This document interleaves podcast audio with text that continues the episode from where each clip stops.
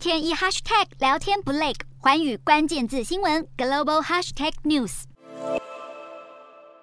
美国的筹划下，北约首度邀请了纽西兰、澳洲、日本和南韩四个非北约成员国的亚太盟友出席马德里领袖峰会。其中，纽西兰的外交转向格外引人注目。纽西兰虽然被视为亲西方，但是碍于中国是最大贸易伙伴，先前多次因为经济利益考量，采取了独立外交政策来避免刺激北京。像是在二零二一年，香港和新疆议题爆发巨大争议。然而，身为五眼联盟之一的纽西兰却拒绝签署批判中国的联合声明，甚至纽西兰和中国两国外长在六月中旬视讯会议时也强调，纽西兰长期坚持一个中国政策，政治意向似乎偏于模糊。不过，随着北京插旗南太平洋，纽西兰的对中政策也开始有所调整。今年四月，北京和所罗门群岛签订安全协议。中国外长王毅更访问了八个南太平洋岛国，外交插旗意味浓厚，更引发西方担忧，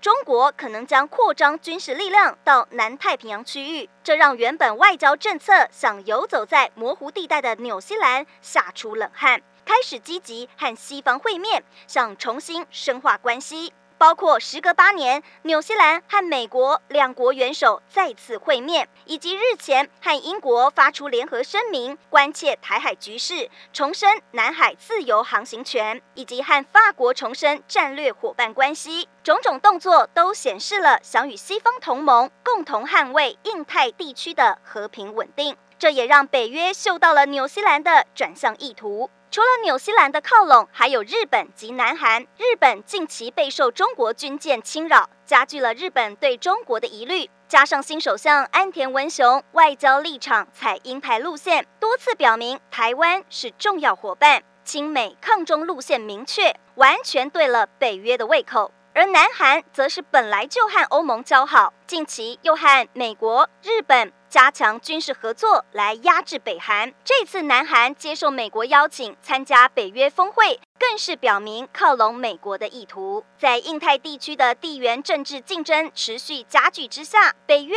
改以中俄为对手，并巧妙地利用亚洲国家对当前情势的担忧，顺水推舟，成功拉拢亚太地区四大经济体，也被外界解读这似乎是为打造亚太版北约的起手式。